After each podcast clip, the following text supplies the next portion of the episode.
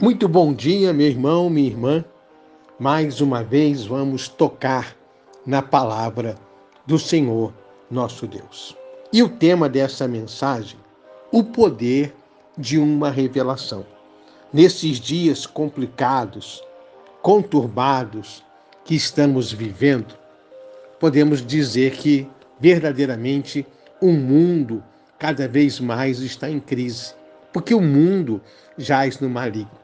Mas Deus, nesses últimos dias, quer levantar a sua igreja gloriosa, sem mancha, sem mácula, uma igreja cheia do Espírito Santo, que ande na sua luz, que ande na revelação do seu Espírito. Deus quer se revelar e assim manifestar a sua glória. E Jesus fala algo muito interessante sobre a revelação. Em Mateus 11, 27, o Senhor Jesus fala: Todas as coisas me foram entregues por meu Pai. E ninguém conhece o Filho senão o Pai. E ninguém conhece o Pai senão o Filho. E aquele a quem o Filho quiser revelar. Jesus quer se revelar. Jesus quer se manifestar através da nossa vida.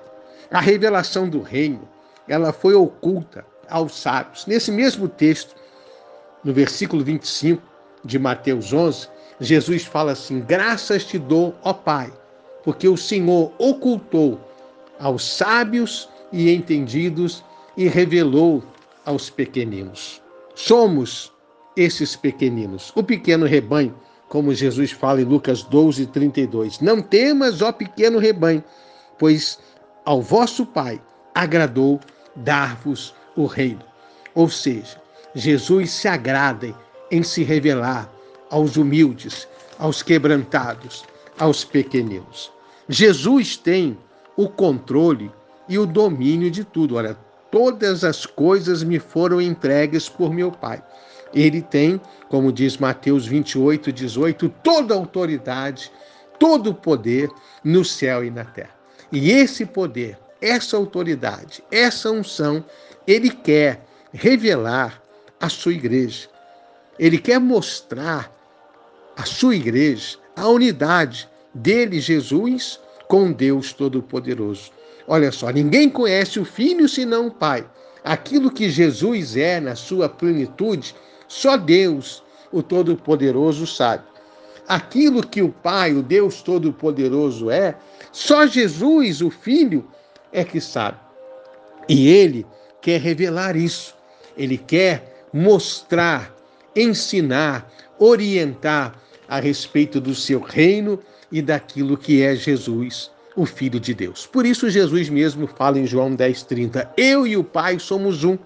E o apóstolo Paulo, lá em Colossenses 2, 9, ele diz que nele, em Jesus, habita a plenitude da divindade. Uma vez um discípulo disse: Senhor, mostra-nos o Pai. E Jesus respondeu: Quem vê a mim, vê o Pai, porque eu e o Pai somos um. É esse poder, é essa graça, é isso que Deus quer em Cristo, não são do Espírito Santo, revelar a nós. Jesus quer se revelar. Jesus quer mostrar aquele a quem o Filho quiser revelar. Uma vez, nesse texto tão conhecido de Mateus 16, Jesus disse para Pedro: Pedro, não foi carne nem sangue quem te revelou, mas o meu Pai que está no céu. E sobre essa pedra edificarei a minha igreja. Essa pedra não é a fé de Pedro, não é o próprio Pedro, essa pedra é a revelação. O homem, a mulher que tem a revelação de Deus, daquilo que Cristo é, ele será edificado, ele será renovado, ele será transformado e ele vai anunciar esse reino, esse poder, e as portas do inferno não irão prevalecer, porque é muito poder, é muita unção, por isso, Paulo fala lá em Efésios 1, 17 e 18, que ele estava sempre em oração para que Deus, o Pai, liberasse espírito de sabedoria e de revelação. A igreja precisa ser isso. A multiforme sabedoria de Deus, como está escrito lá em Efésios 3, no versículo 10, para revelar, mostrar ao mundo que o reino de Deus é uma realidade, não apenas uma religião, não apenas um conhecimento filosófico e doutrinário, mas poder de Deus para salvar, para curar, para libertar, expulsar demônios, batizar com o Espírito Santo e com fogo. E tudo isso é revelado. O apóstolo Paulo, ele tinha uma revelação especial do reino de Deus. E ele fala que tudo isso que hoje é a realidade do Novo Testamento, da Nova Aliança, que é uma aliança superior, que tem melhores promessas e produz um ministério mais excelente. Tudo isso estava oculto nas gerações passadas, mas agora foi revelado pelo Espírito aos apóstolos e profetas. E o próprio mundo tem uma ardente expectativa. O mundo está cansado da filosofia, da ciência, da sociologia, da falsa religiosidade. O mundo anseia pela manifestação dos filhos de Deus. A igreja gloriosa, cheia do Espírito Santo. A igreja que anda nessa revelação. Porque tudo foi entregue para Jesus. E só Jesus, o Filho, conhece o Deus, o Pai. E Deus, o Pai, conhece Jesus, o Filho, e aquele a quem o Filho quiser revelar.